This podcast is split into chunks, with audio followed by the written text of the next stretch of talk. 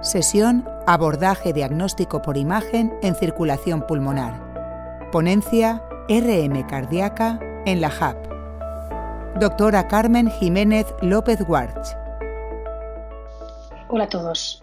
En este podcast vamos a hablar del abordaje diagnóstico por imagen en circulación pulmonar y en particular del papel o la utilidad de la resonancia cardíaca en la hipertensión arterial pulmonar. Yo soy Carmen Jiménez, soy médico adjunto de cardiología especialista en imagen cardíaca en el Hospital Universitario 12 de Octubre y voy a intentar eh, resumir en unos pocos minutos los mensajes de mayor interés para llevar a casa de la utilidad de la cardioresonancia en hipertensión pulmonar.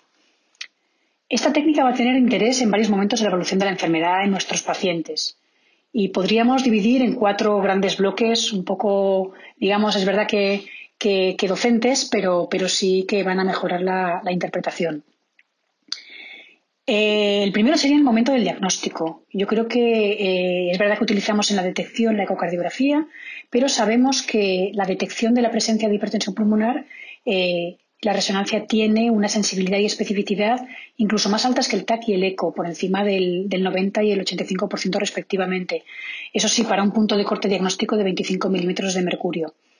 los signos indirectos que suman esa probabilidad diagnóstica son obviamente no, es la estimación de la, presión histórica pulmonar, pero sí que son la presencia de un remodelado secundario a ese aumento crónico de poscarga, como son la rectificación del septo interventricular, la dilatación del ventrículo derecho, la hipertrofia de la pared libre o la dilatación de arteria pulmonar, entre, otros. Hay scores eh, diagnósticos que se, han, que se han particularizado para cortes, pero la idea es que al final lo que vamos a intentar mirar es ese remodelado. El otro gran pilar de la, de la cardioresonancia es, el, es determinar la etiología, hacer esa caracterización etiológica eh, de la hipertensión pulmonar justo en el momento del diagnóstico. Yo diría que no solo para las cardiopatías congénitas, donde no hay duda que es la, técnica indicada y, a mi parecer es indispensable, sino también en aquellos que tienen sospecha de patología del corazón izquierdo y no se aclara mucho. A veces nos encontramos muchas sorpresas en la, en la resonancia, sobre todo con consecuencias un poquito más avanzadas con los mapas. El tercer gran, bloque sería el, pronóstico. Sabemos que eh, necesitamos parámetros añadidos de imagen a todos los biomarcadores que ya disponemos para estratificar el riesgo. Si la disponibilidad fuera máxima, con los datos que conocemos ahora de la resonancia y el pronóstico, yo creo que todos los pacientes deberían tener una resonancia cardíaca basal, naive de tratamiento y saber exactamente eh, los cambios dinámicos de ese corazón derecho para poder escalar en el tratamiento si, si hiciera falta. En este momento se sabe que parámetros robustos como es la fracción de eyección del ventrículo derecho, que es una medida de la contracción y la función del ventrículo derecho, es eh, uno de los más importantes para establecer el riesgo de mortalidad en nuestros pacientes, no solamente de manera basal, sino aquella que vamos haciendo en el seguimiento. Y de alguna manera los puntos de corte que se han descrito son tener una fracción de eyección del ventrículo derecho por debajo del 37% como dato de mal pronóstico y de alto riesgo, mientras que por encima de 45 estaríamos en una situación de, bajo riesgo. Por último, yo creo que un punto muy fuerte de la resonancia es la resolución espacial que tiene para detectar los cambios en el remodelado del corazón, tanto reverso, es decir, el tratamiento está funcionando, como maladaptativo adverso, es decir, está empeorando y está aumentando las, presiones y las resistencias vasculares pulmonares. Eh, por ello, los, parámetros que nos puede aportar, que no son solamente volumétricos o de remodelado, sino también de la estimación del gasto cardíaco, del volumen latido, del stroke volume, ¿verdad?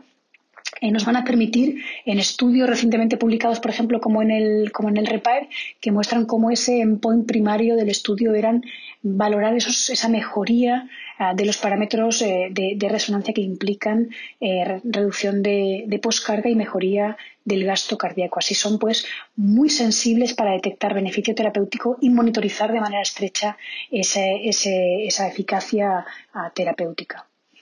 Y como mensajes finales, yo creo que es hacer hincapié en que las mayores limitaciones que tenemos con la técnica, yo creo que son la disponibilidad y la duración del tiempo de adquisición, que, realmente a día de hoy es bastante incómodo para pacientes, sobre todo que están en situación de, insuficiencia cardíaca avanzada. Es verdad que no es incompatible con los dispositivos eh, de, perfusión continua que necesitamos a veces para los prostanoides sistémicos, pero a veces necesitamos una logística y normalmente es complejo en la mayoría de los, de los centros. Yo creo que el desarrollo actual de secuencias de muy rápida adquisición en, segundos, eh, todo el corazón, y con los software de lectura e interpretación que vamos a disponer en poco tiempo, de, con muchísimo automatismo, van a hacer que, se pueda solventar pronto este problema, sobre todo de, disponibilidad. Y ese es el resumen de lo que, de lo que quería aportar en, esta, en, esta, en este podcast. Muchísimas gracias por, por la atención. Congreso Nacional SEPAR Sevilla 2021.